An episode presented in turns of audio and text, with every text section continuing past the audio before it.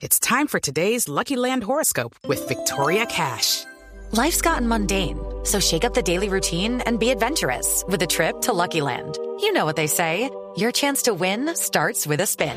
So go to LuckyLandSlots.com to play over 100 social casino-style games for free for your chance to redeem some serious prizes. Get lucky today at LuckyLandSlots.com. Available to players in the U.S., excluding Washington and Michigan. No purchase necessary. VGW Group. Void or prohibited by law. 18 plus. Terms and conditions apply. Padres con experiencia, padres nuevos, hijos únicos, hermanos, abuelos que consienten, nietos que aprenden. Vamos a construir un puente entre generaciones para que las familias crezcan y entre todos podamos cambiar el mundo.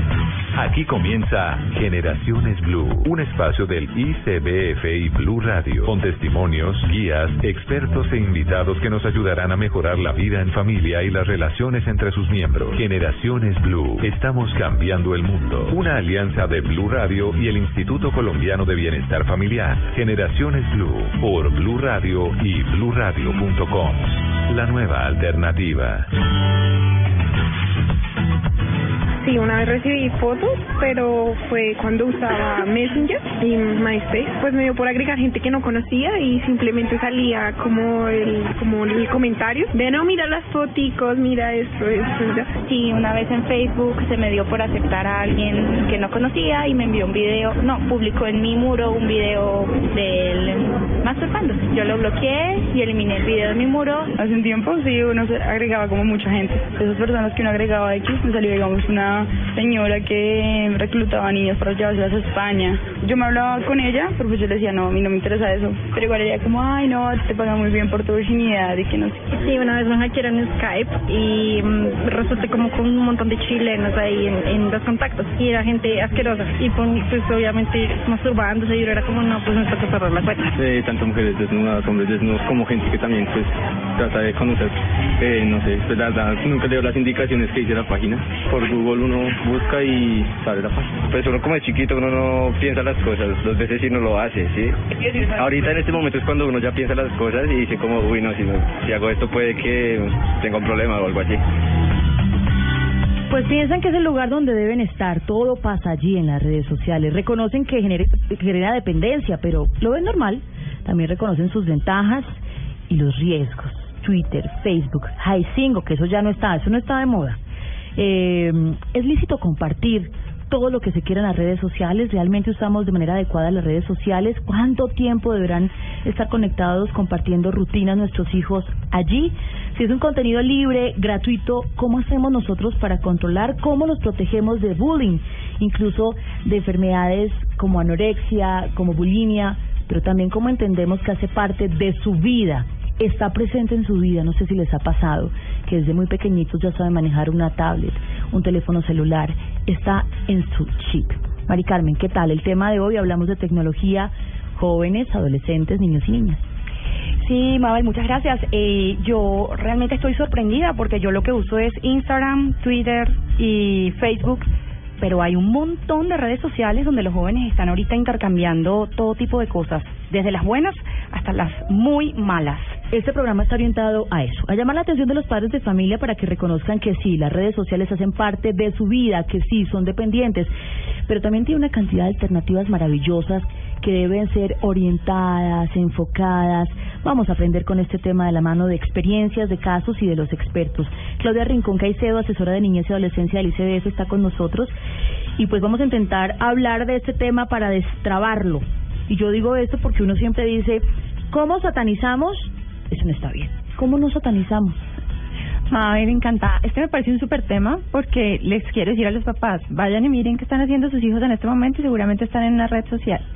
Las noches son espacios súper propicios para que los jóvenes que están solos, aislados, entren en las redes.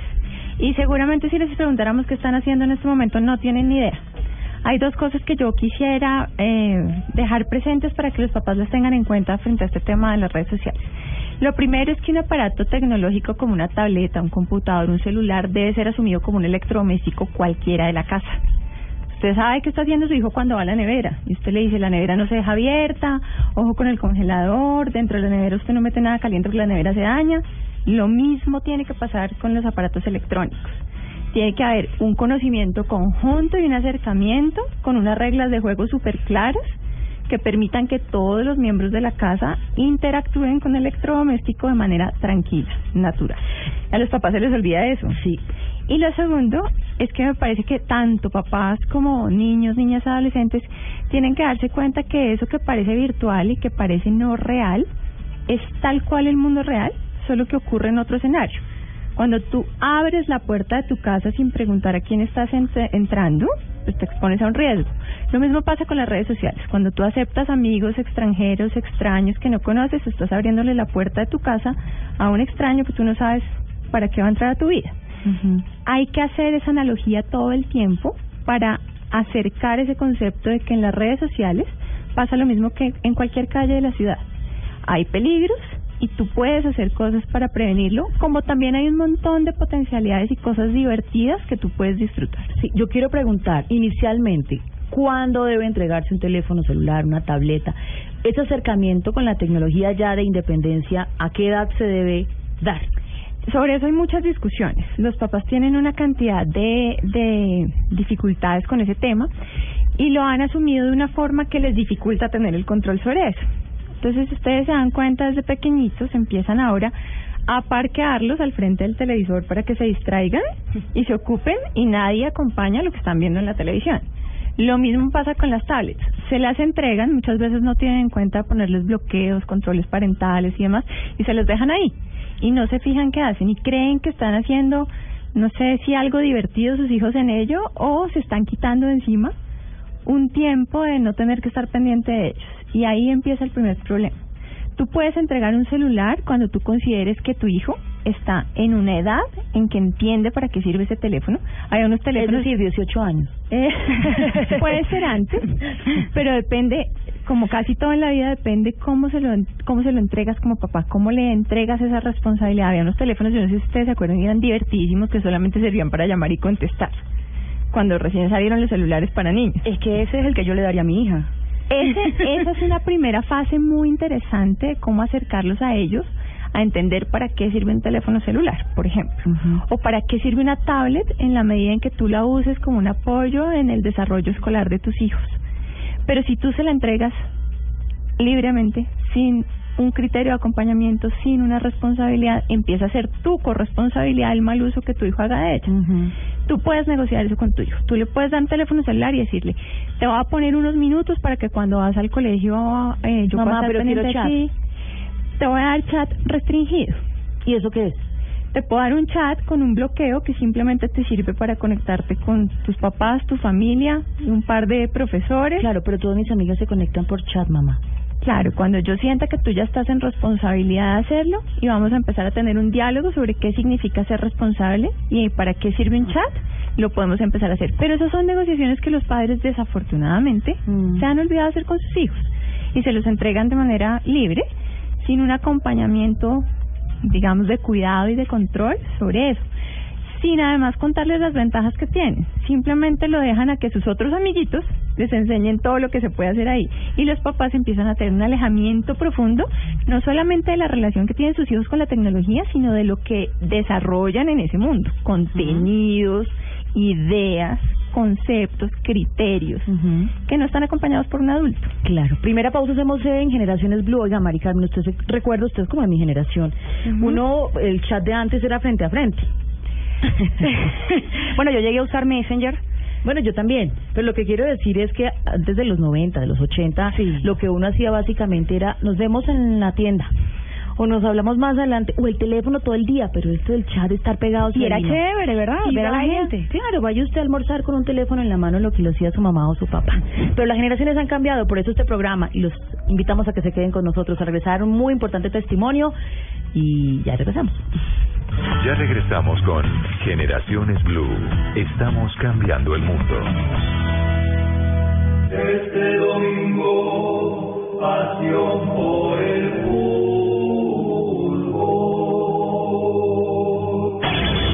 Este domingo, desde las 3 y 30 de la tarde, Alianza Petrolera Junior y Unión Autónoma Millonario. Blue Radio la nueva alternativa.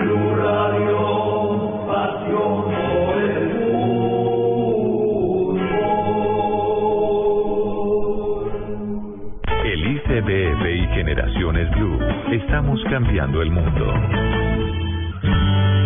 Qué bueno oírlos, porque sabemos que están en las redes sociales y a través de esa lectura pues estamos de interactuar con ustedes, sabemos que estamos conectados a través de las ondas sonoras y todo lo que es Blue Radio y en este acuerdo con ICBF de Construcción de País. Está con nosotros Ana María Sánchez y es mamá de María José Lara Sánchez. Y nos vienen a contar una historia que si bien no queremos asustar a los padres de familia, sí nos hace un llamado de atención profundo sobre, usted sabe a esta hora, no solo dónde están sus hijos, sino qué están haciendo sus hijos. Bienvenidas.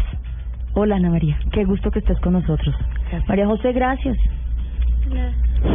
Estaba un poco tímida María José, pero además se ha hecho eh, un intento hoy por contarnos su experiencia y te agradezco enormemente ese intento, María José. Gracias. Ana María, eh, ¿cuándo empezó? Usted es mamá de dos niñas, ¿no? De dos niños. Mm, ¿Cuándo empezaron ellos a interactuar con redes sociales y con tecnología? Mm, María José empezó a actuar con redes sociales, yo creería que a principios del año pasado. Hoy tiene 14 años, eso es como a los 12, 13 años. A los 13, a principios de los, sí, 12, 13. eh, pues siempre han tenido ellos acceso al Internet por medio del portátil de la casa, eh, pero le entregamos un celular hace mm, más o menos a principios del año pasado, eh, con reglas, como decía Claudia. Claudia. Eh, y increíblemente la chiquita, eh, que tiene seis años, eh, me pide un celular a gritos. No, yo le digo que no, que todavía no, porque no sabe para qué celular. Y a veces tiene acceso a, a la tablet, eh, pero lo hace más como para ver películas de niños y siempre, siempre después de una eh, amarga experiencia muy controlada. O sea, muy controlada lo que ella está viendo, de lo que está buscando, de lo que... Porque curiosamente, si a mí se me bloquea mi celular, la chiquita de 6 años me lo desbloquea perfectamente. Sí, saben perfecto. Ellos saben más que Pero nosotros. porque de- uno no entiende y no puede, ellos lo hacen Ellos sin lo ningún hacen problema. sin ningún problema. Y esa, esa experiencia aburridora, harta, incómoda, ¿cómo comenzó? Comenzó a mediados del año pasado, como en mayo, junio, donde yo estaba almorzando con unos compañeros de la oficina y entró una llamada donde me pedían 12 millones de pesos a cambio de no publicar una foto desnuda en una red social llamada Snapchat. A la, cual no tenía ni idea de qué se trataba.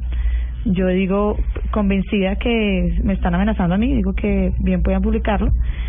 Y mm, recibo una segunda llamada ya con el nombre de mi hija y donde me decían que si no eh, pagaba la suma que me estaban solicitando, le hacían daño físico. Yo llamo a las autoridades, eh, pongo en conocimiento de la policía lo que está ocurriendo. Ellos me dan unas instrucciones iniciales y empiezan la investigación. La investigación da como resultado que efectivamente mi hija se toma una foto que no es comprometedora, una foto normal, una selfie que también eh, hasta hace poco están muy de moda, eh, donde no es comprometedora, pero los compañeros del colegio la hacen comprometedora, ellos mismos con un programa que tienen los celulares, eh, muestran sus Aumentan sus aumentan senos. sus senos, Ujú. hacen su escote, cortan la cara porque la foto que vuelven viral eh, por Facebook no es la misma foto que ella que los que los investigadores me muestran que ella envía. Eh, finalmente las autoridades esto queda en manos de las autoridades del Instituto Colombiano de Bienestar Familiar y de todas las autoridades competentes en el caso, Fiscalía, eh, Ministerio de Educación, Secretaría de Educación. Sí, pero a ver, eh, primer impacto. No soy yo, es una fotografía que está de mi hija. ¿Qué dicen estos papás? ¿Los papás de los niños? Ustedes, o- no? ustedes como pareja. Primero, nosotros estamos completamente seguros eh, que mi- nuestra hija no iba a mandar una fotografía, porque nosotros habíamos hablado con ella de todos los riesgos que podía tener si, es, si hacía algo como esto. Le habíamos mostrado videos, películas, le hablábamos constantemente, el papá le, le mostraba videos que hay en YouTube sobre el tema, eh, le decía, mira Majo, no todo el mundo es tan, tan buena gente ni tiene unos sentimientos tan, tan nobles como tú, te pueden hacer daño. Sin embargo, para mí fue durísimo decir en qué momento yo intenté ese diálogo con mi hija y hubo ese cortocircuito donde ella no entendió el mensaje que nosotros estábamos dando. Si bien ella no es responsable de lo que los compañeros decidieron hacer con la fotografía, pero envió una foto, o sea, se sometió al riesgo. Em, fue durísimo, porque ahí empiezas tú a evaluarte como papá. Decir, ¿en qué momento fallé yo? ¿Dónde estaba yo cuando mi hija se tomó la foto? ¿Y dónde estaba? No, curiosamente, me acuerdo perfectamente que yo estaba en la habitación y ella estaba en el baño. Claro. Y salió del baño a la habitación, o sea, no, ella, en mi casa no hay puertas cerradas. Eso sí, nunca, nunca ha pasado. Las puertas de mi habitación, de la habitación de las niñas siempre ha estado abierta. Entonces no es como, a ver qué están haciendo. No, ellas siempre han estado muy abiertas a, a lo que hacen. Pero, o sea, me hubiera causado de pronto, hubiera sido un golpe mucho más fuerte si la foto hubiera sido más comprometedora. Pero sin embargo, el hecho que ella haya, se haya expuesto fue durísimo para nosotros. Te evalúas como padre, te evalúas en la forma si el diálogo con tus hijos es el correcto, si se te faltó mano dura, si te faltó poner más reglas, si te faltó eh, de pronto, entrégame tu celular y yo reviso. O sea, cosa que Bueno, no y ahí empezamos. Porque uno también defiende el derecho de la intimidad de nuestros muchachos, nuestros jóvenes y adolescentes. Y ahí, digamos, en eso el Instituto Colombiano de Bienestar Familiar es un defensor total de los derechos de los niños, niñas y adolescentes. Y el derecho a la intimidad es un derecho que como padres hay que garantizar. El tema es efectivamente en qué edad tienes derecho a qué nivel de intimidad hasta que tengas una comprensión como adolescente de cada uno de los pasos que haces. Y efectivamente María José que es muy valiente y hoy nos va a compartir su testimonio no alcanzó a medir el riesgo de una cosa que parecía una actividad inocente como tomarse una selfie como hay cientos de millones No, hoy en pues. día. Todos nos hemos tomado una selfie a ver que levante la mano el que no todos nos hemos tomado una selfie. Eh, y eso hace parte de tu derecho a la intimidad lo que tú no puedes controlar es lo que pasa después de que tú, tú expones tu intimidad. Claro, que es lo que sabemos nuestros jóvenes, los adolescentes y los niños, pues a veces no calculan y piensan que en esta gran red de comunicación, pues quién va a atreverse a hacerle a uno un mal juego, una mala pasada. Bueno, María José, ¿cómo recuerdas tú este capítulo? ¿Quiénes están detrás de toda esta historia? Hay también un acoso, un matoneo de tus compañeros por este episodio. Bienvenida. Vamos a empezar entonces la primera. ¿Cómo recuerdas tú este episodio? Eh, ¿Fue una fotografía cualquiera? ¿Nunca pensaste que llegara a tantos extremos? Pues lo primero que pensé fue que al enviar la foto había confianza entre la persona y yo. Pero pues después me di cuenta que no. María José, ¿tú le enviaste esa foto a un amigo tuyo? ¿O a una Sí. amiga? Ajá. ¿A un amigo? A un amigo. A un amigo. Eh, ¿Qué pasa después de que tú le envías?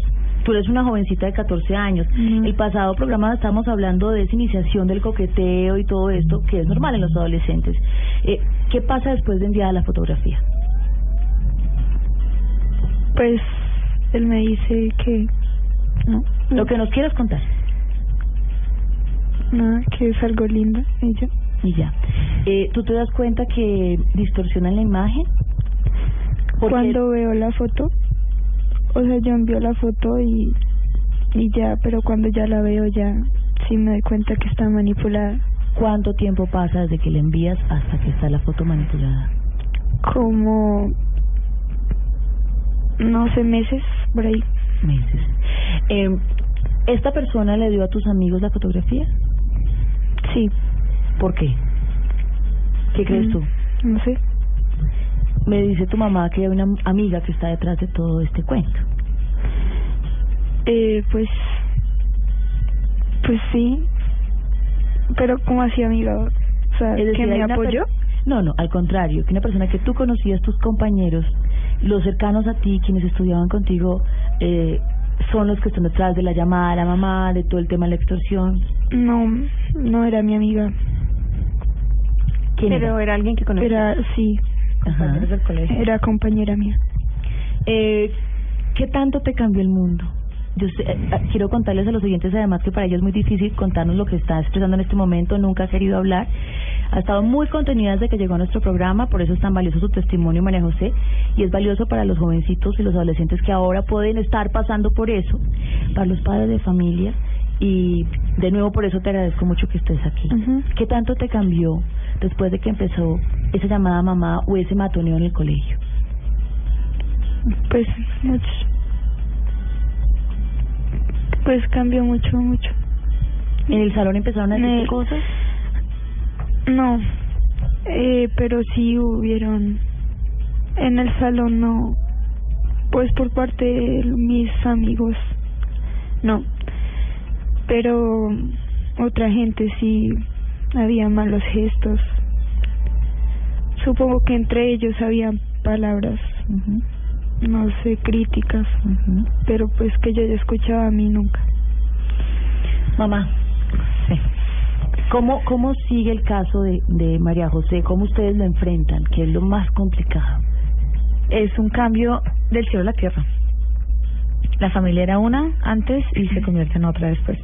Eh, María José era una niña completamente diferente. Se vuelve una niña introvertida, eh, muy callada, muy reservada. No, como tú dices, es la primera vez que ella va a hablar del tema aparte de las autoridades. Que si fue bien difícil para las autoridades, eh, debe estar ahorita el doble de complicado para ella. Em, nosotros eh, al principio cuando supimos que eran niños eh, no sabemos qué hacer realmente porque pues no sabemos qué camino coger cierto a veces yo decía me pongo en el papel de los papás de los otros niños y también digo yo pero bueno en qué momento este niño está haciendo eso o sea hay cuando yo recibo en el colegio las excusas públicas que me dan algunos papás de los niños involucrados hay un papá que me dice de una forma llorando, atacado llorando, con muchísimos nervios. Nos dice al papá María José y a mí que lo perdonemos, que él siempre se preparó para estar en la posición donde estábamos nosotros, que su hijo fuera en algún momento la víctima, claro. pero nunca estaba preparado para para que su hijo estuviera en el papel que está, en el victimar, en en, en el victimario, jamás. Me pidió disculpas, dijo que mm, que mi caso salió en el tiempo, en él le recortó el periódico del tiempo al hijo y se lo puso en su cuarto para que él aprendiera que esto no le no lo iba a volver a hacer nunca en su vida. A mis hijas hay que cambiarles de colegio, Claro. porque el matoneo es Claro. el doble después de que sale a la luz pública esto.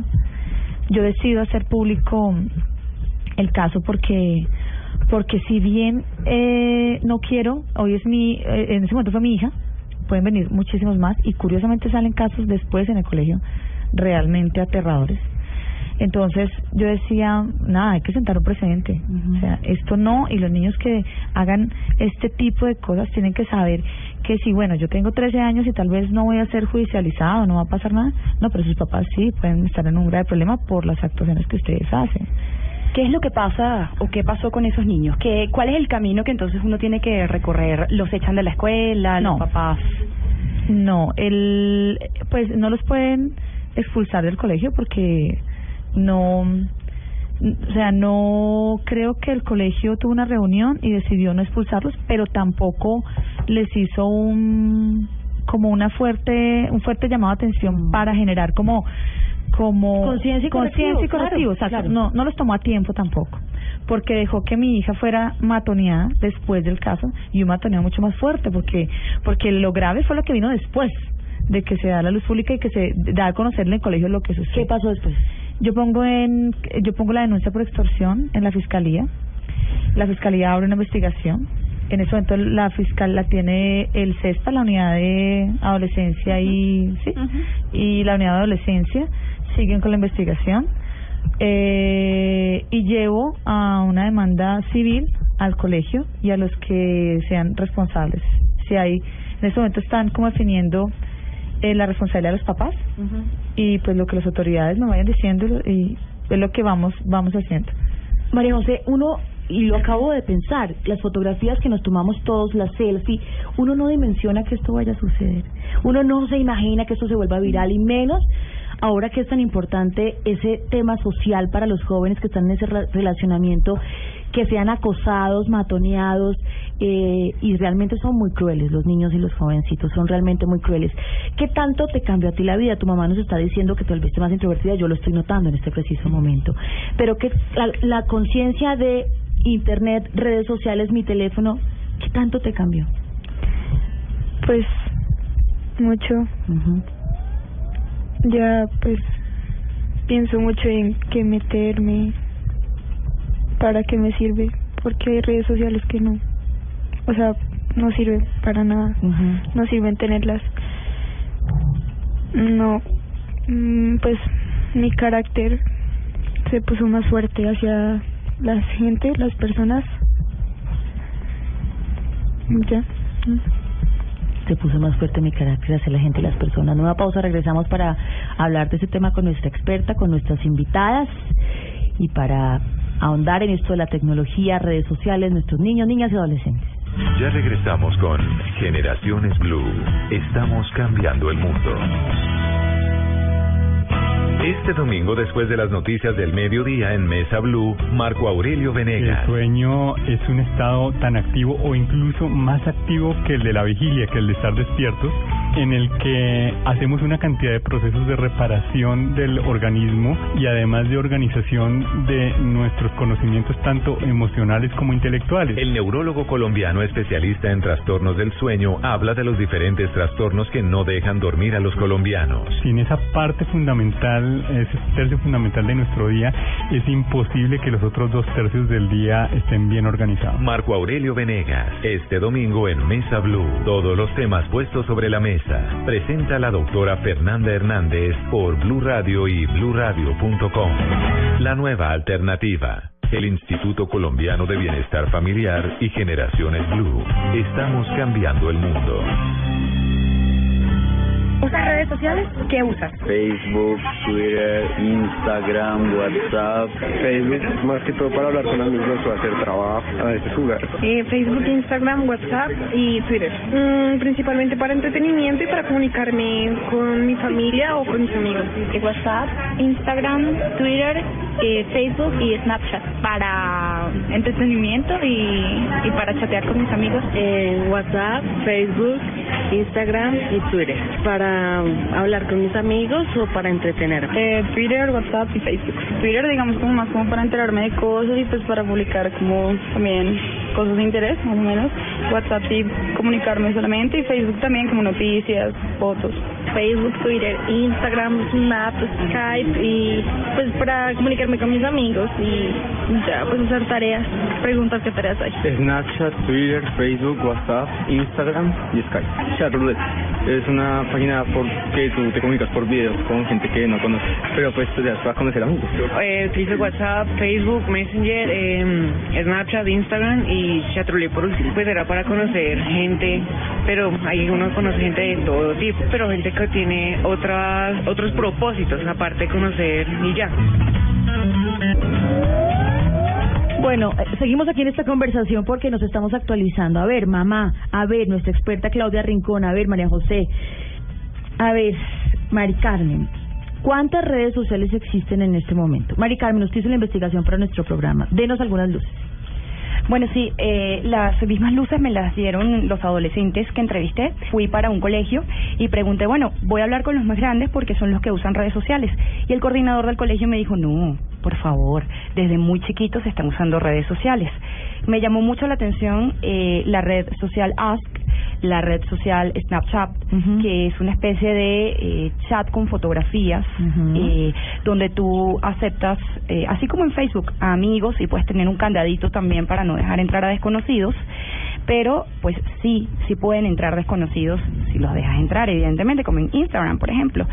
Y hubo una que me llamó mucho la atención que se llama Chat Roulette es una red social que funciona como YouTube, donde básicamente pues te inscribes, no hay ningún tipo de limitación, puedes cambiarte el nombre, la edad, no hay problema con los menores de edad, imagínate. Y allí es a través de una webcam directa eh, donde pues tú te dejas ver, es básicamente para hacer eh, intercambios sexuales con personas de cualquier edad, de cualquier país. Hablé con muchos chicos de 11 años, 11, 12 años, que me dijeron que se metían allí por curiosidad, todos hombres, sus papás no saben que están metidos allí, han conocido gente que le han pedido desde fotos, que es lo más normal, pero también muchísimas otras cosas, posiciones sexuales, eh, que se muestren en la cámara, desnudos, eh, organizar este orgías, ese tipo de cosas entre chicos de esa edad. La otra cosa que hay por allí eh, que nos estuvieron comentando fue la masturbatón. Eso es solamente un ejemplo. Se citan varios jóvenes adolescentes en un parqueadero o en un sitio en común, un poco para marcar la zona. Eh, allí se dan cita unos 50, 70 muchachos, niños y niñas, van a masturbarse allá. Eh, y la idea es luego contar la experiencia, qué sintieron, cómo lo hicieron, por qué lo hicieron, a través de las redes sociales. Eso está pasando chicos, chicas, mamás y papás. Eh, y es solo, pues una, es solo una Un parte Sí, de todo lo que existe. ¿Usted sabía que todo eso existía, Ana María? Eh, no, o sea, estoy en shock acá con lo que está diciendo Mari Carmen, pero sabía que existía Ask, sí, es bastante fuerte lo, lo, lo, lo que alcancé a conocer, y Snapchat, bueno, y las demás que ya conocemos.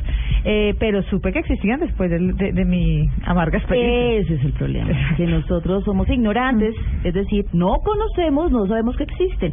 A ver, nuestra experta por la época en que está. Y usted está en plena adolescencia, María José, y usted sabe que eso pasa en los colegios y todo. Por ejemplo, Ask, ¿qué es, qué es esa red? Pues Ask es una red en donde tú haces preguntas y recibes preguntas y las contestas. De todo tipo. De todo tipo. no, y tú decides qué pregunta contestar. O sea, si la puedes contestar o si no quieres.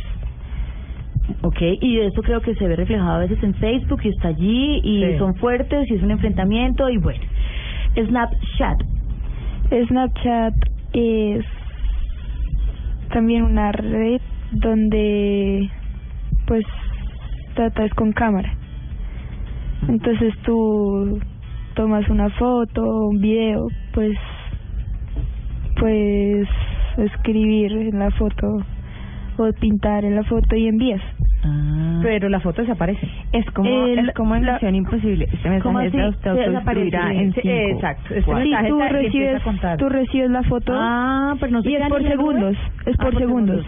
Se queda en la nube, es que es el problema. Todo se queda en la nube. En la Ay, nube. tomémonos esta foto, pero eso se va quedando allí y uno no sabe qué va a pasar.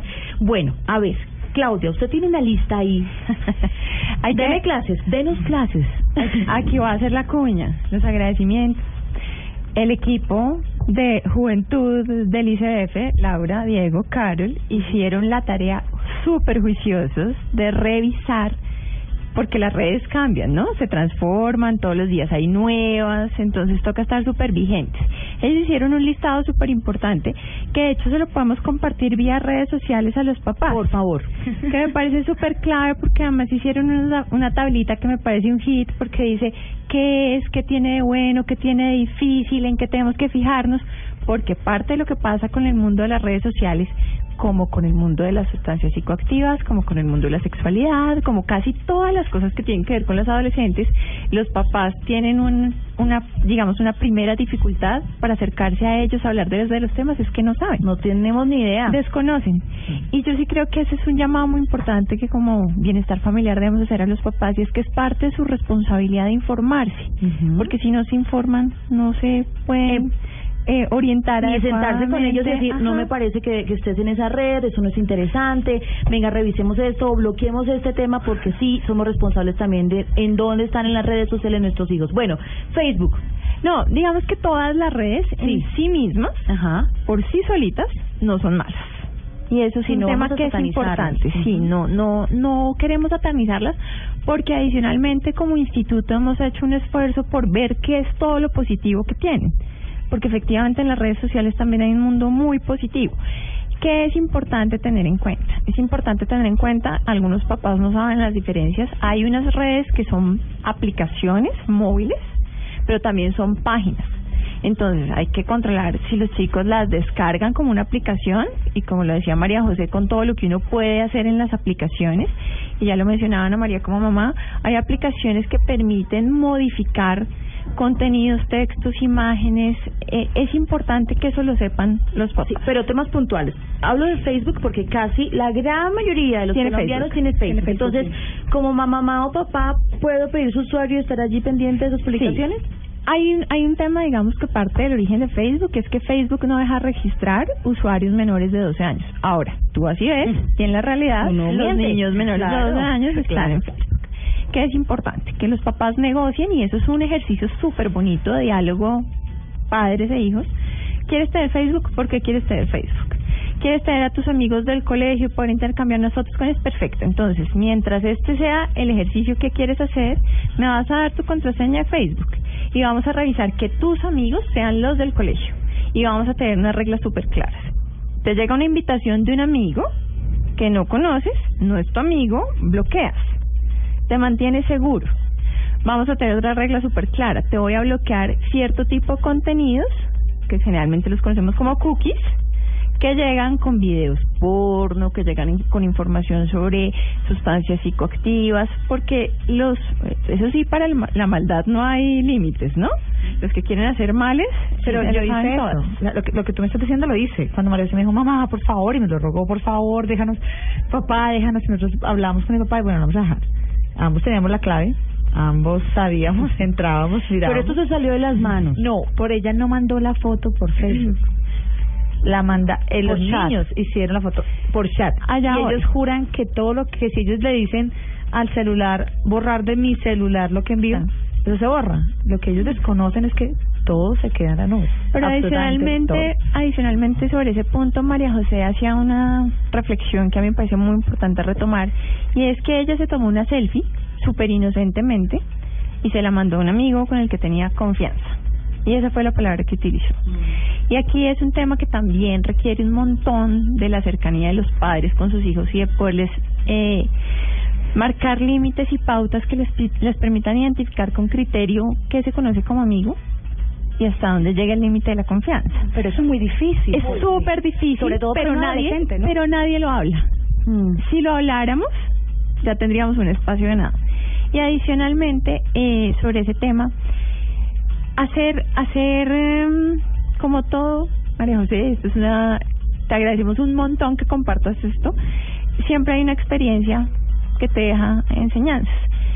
Tú sabes quiénes son tus amigos hoy, pero si tú peleas con tus amigos, tú no sabes quiénes son tus ex amigos. Las señoras, las mamás de uno dicen, uy, yo sí sabía con quién me casé, pero no sabía de quién me iba a divorciar. Y un poco funciona igual, guardas todas las proporciones en la adolescencia. Tú sabes quién es tu novio, pero no sabes quién es tu, no es tu exnovio. Y cuando tienes una amiga adolescente que es tu compinche, que son, son términos que los papás usan para diferenciar la amistad de la compinchería, cuando tú un día pelees con esa amiga, tú no sabes qué vaya a hacer esa amiga. Entonces hay un límite donde tú tienes que saber hasta dónde te salvaguardas tu intimidad, hasta dónde compartes, y en cosas súper bobas que nos pasaban cuando éramos chiquitos, madre.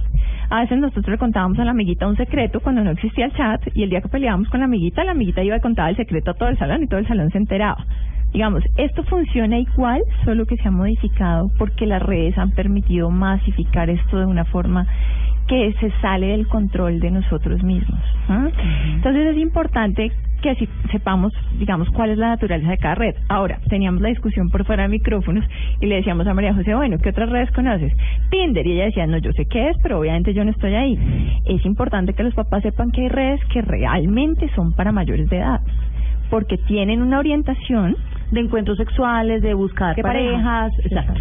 Y eso sí es importante que los papás sepan, porque si tu papá, si tu, un hijo te dice a ti, estoy en Twitter, ah bueno, estoy en Badu, ah bueno, y te da igual que si te dice que está en Badu, o está en Twitter, o está en Facebook, o está en Snapchat, y te da exactamente lo mismo, pues no, no, no de nada sirve tampoco que tu hijo te lo diga, o que tú se lo preguntes. Si tú sabes que tu hijo está en Twitter, perfecto, tú ya sabes para qué sirve Twitter, cuáles son las limitantes de Twitter, qué restricciones tiene.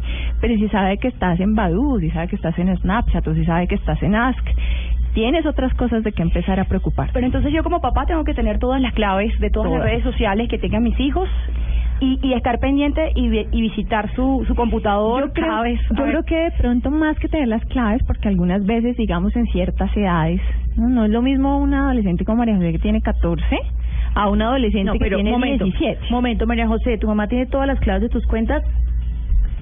No. Claro, no. Si tu mamá te pide las claves de No. todas tus cuentas, ¿tú qué le dices? Que sí. Ahora. Ahora. Y si lo hiciera antes, ¿cómo se te ocurre, mamá? Es mi intimidad, mi libre desarrollo de la personalidad. Y puede que no le dé la clave. Y se las pedía por esa respuesta. Claro. Porque ahora para los adolescentes todo es el libre desarrollo de la personalidad.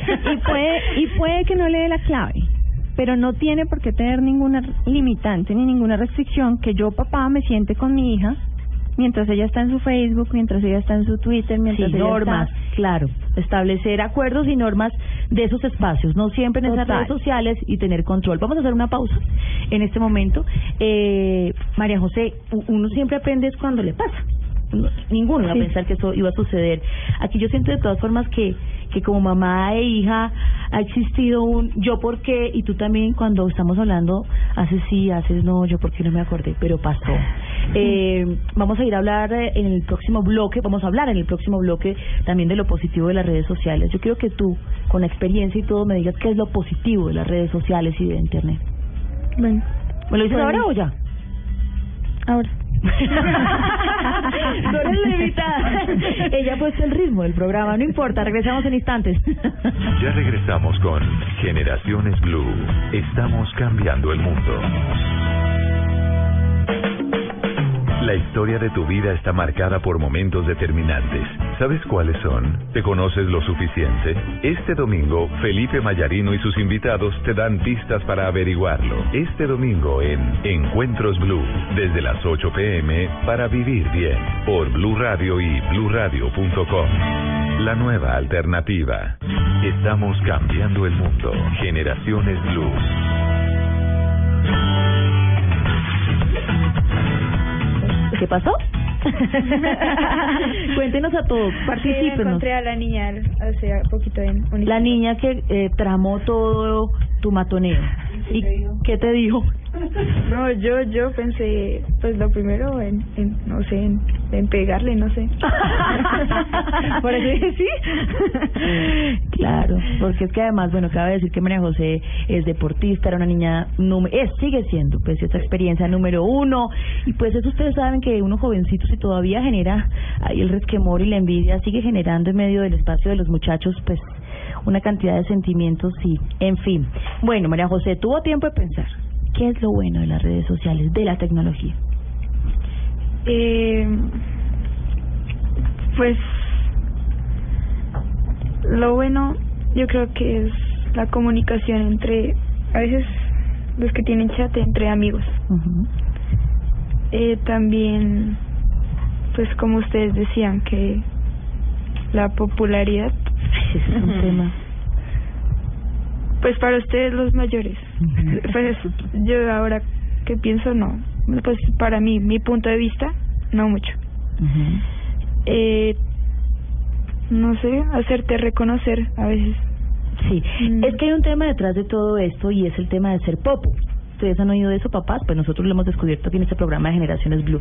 Mari Carmen, ser popu es ser popular y, y las redes sociales tienen que ver con eso. Es decir, entre más likes tengan sus fotografías, usted es más popular. Entre más seguidores en Twitter tiene, usted es más popular.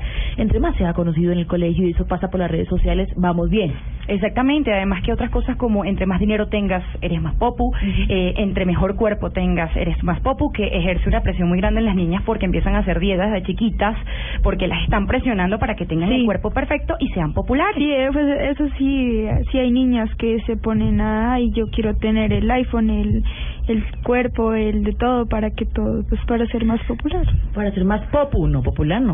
Popu, que es totalmente Popu. distinto y eso es un término de ustedes. Muy bien, está en línea Vanessa Rollave. Vanessa, hola. Muy buenas noches. ¿Qué tal? Ella es coordinadora nacional en TIC Confío. Digamos, es una iniciativa que lo que intenta plantearle los padres de familia y a, to- y a todos los colombianos es que las redes sociales, las tecnologías de la información están allí, pero el uso adecuado y positivo es necesario y es posible. ¿Qué nos puede decir de lo positivo de las redes sociales y de las tecnologías de la información, Vanessa? Así es, Mabel. Eso que vienen hablando y que vienen comunicando es precisamente lo que venimos buscando nosotros desde el TIC Confío. Hablar de tecnología, eh, indiscutiblemente, es hablar de seres humanos, usuarios de esa tecnología. Y esa es la gran revolución, la gran revolución y revolución que estamos viviendo nosotros en Colombia, eh, justamente hablando de redes sociales. Redes sociales que hoy por hoy casi que tienen, si hablamos de cobertura y hablamos de estadística y hablamos de cifras, nosotros hablamos de, de seres cada vez más conectados y no solamente eh, eh, a nuestros teléfonos celulares para hacer llamadas telefónicas, sino también conectados a Internet y conectados a Facebook, conectados a Twitter, conectados a Instagram. Esa es una realidad y nosotros en el Deportivo somos conscientes de eso, de enseñar, promover confianza y hablar de seguridad en Internet. Eh, queremos preguntarle de las alternativas que tienen los padres de familia para enterarse de las redes sociales, en que andan nuestros hijos, para datearnos. Claro que sí, miren, eh, justamente estábamos nosotros haciendo parte de la investigación que estamos haciendo nosotros, encontramos un dato muy importante. Cada vez, hemos dicho, nunca antes en la historia de la humanidad se había visto la generación, ustedes que están hablando de generaciones y, hablando de generaciones, nunca antes se había visto una población eh, que tuviera entre los 10 y los 24 años, nunca antes en la historia se había condensado tanto la población entre esa edad. Y cuando hablamos de esa edad, justamente también hablamos de las generaciones que las están rodeando, ¿no? Adultos, una generación migrante digital que está entendiendo este fenómeno y que justamente es ahí donde tenemos que concentrarnos para hacer y promover el uso responsable de Internet y de todas estas tecnologías de la información y la comunicación. Claro. esta comunidad la más importante.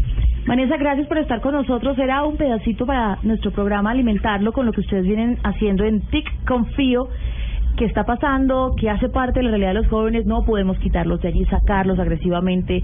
Ese es el mundo en el que se mueven. Gracias. Así es, no se trata de cohibir, no se trata de regular, se trata de enseñar y comunicarnos. Muchas gracias a ustedes por este espacio. Muy bien, Claudia Rincón, gracias Vanessa. Claudia Rincón, eh, Caicedo, asesora de niñez y adolescencia del ICDF. En esta parte quiero, usted ha insistido desde que comenzamos nuestro programa, por favor, no hay que satanizar las redes sociales, estamos de acuerdo. Pero para lo bueno y para lo malo. Sí, hay, hay una hay una importancia grande en las redes sociales y yo quisiera hacerle también un llamado a los papás eh, el día de hoy. Como bienestar familiar para nosotros es importante que nuestros niños, niñas y adolescentes trabajen sobre su proyecto de vida. Entonces, eh, María José está entrenando voleibol y seguramente le gusta y si tiene talento y demás y va a encontrar ahí un enfoque en su proyecto de vida divertido. Si a ti te gusta el violín y quieres hacer tu proyecto de vida ahí, perfecto. Las redes sociales ofrecen hoy infinidad de opciones para trabajar en algo súper productivo y hacer del uso de ellas algo como tu proyecto de vida. Oye, quisiera preguntarle si alguno de ustedes no conoce qué es un community manager ser community manager hoy es una de las, digamos, oficios más rentables, pero además más comunes en las empresas. Si tú empiezas desde chiquito en una actividad interesante en redes sociales y empiezas a tomártelo de manera seria, ¿por qué no pensar que vas a ser el community manager algún día de las empresas que te gustan? Si quieres trabajar como periodista, pero quieres ser un periodista independiente, ¿por qué no vas a pensar que vas a tener tu propio blog y te vas a dedicar como en el Huffington Post a ser un gran periodista independiente a través de tu blog. ¿Por qué no pensar si quieres transmitirle al mundo desde el videoarte tu forma de ver las cosas, transmitir mensajes, hacer tus pequeños cortometrajes? ¿Por qué no pensar en ser un youtuber? Conozco muchos adolescentes que empezaron siendo youtubers, hoy en día ya están un poco más grandes, han entrado en la época de los 20 y viven de eso empezaron a estudiar cine y televisión, empezaron a estudiar arte, empezaron a estudiar comunicación eh, y fotografía y viven de ser youtubers. Entonces hay muchas opciones también en las que efectivamente el Internet y las redes sociales te ofrecen alternativas para muchas cosas buenas. No nos vayamos tan lejos, en la vida cotidiana.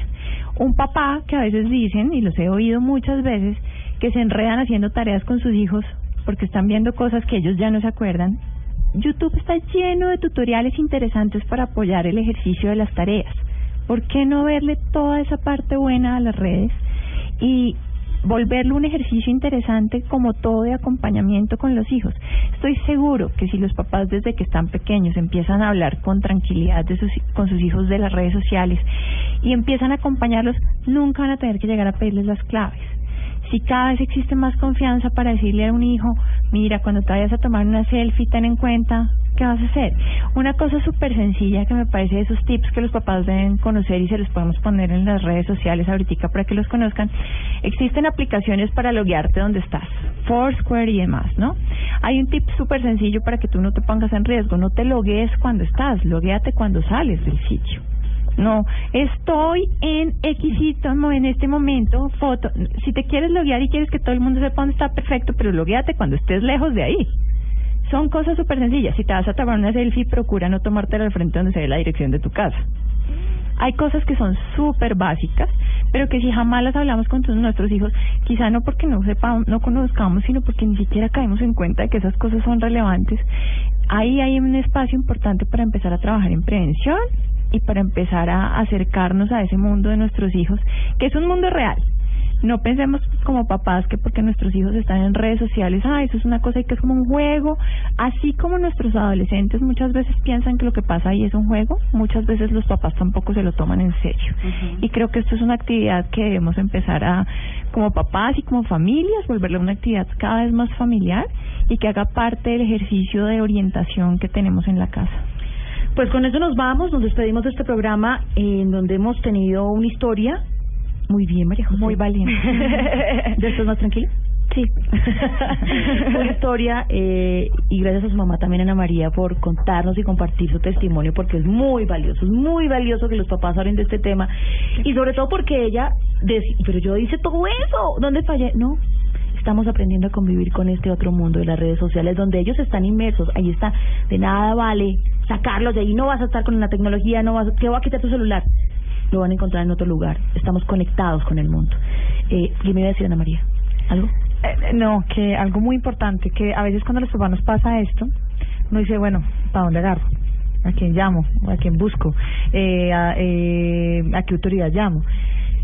Para mí fue muy importante eh, que apenas me pasó esto, yo me comuniqué con Red Papás y Red Papás me mandó un programa que se llama Te Protejo. Te Protejo inmediatamente me puso un agente de la policía, el cual estuvo ahí, al lado mío, guiándome, diciéndome, esto está, esto no está. Yo creo que los papás tenemos que informarnos y prever más allá, por si acaso llega a pasarme esto que no estoy no, no estoy exento de que me pase, ¿para dónde voy?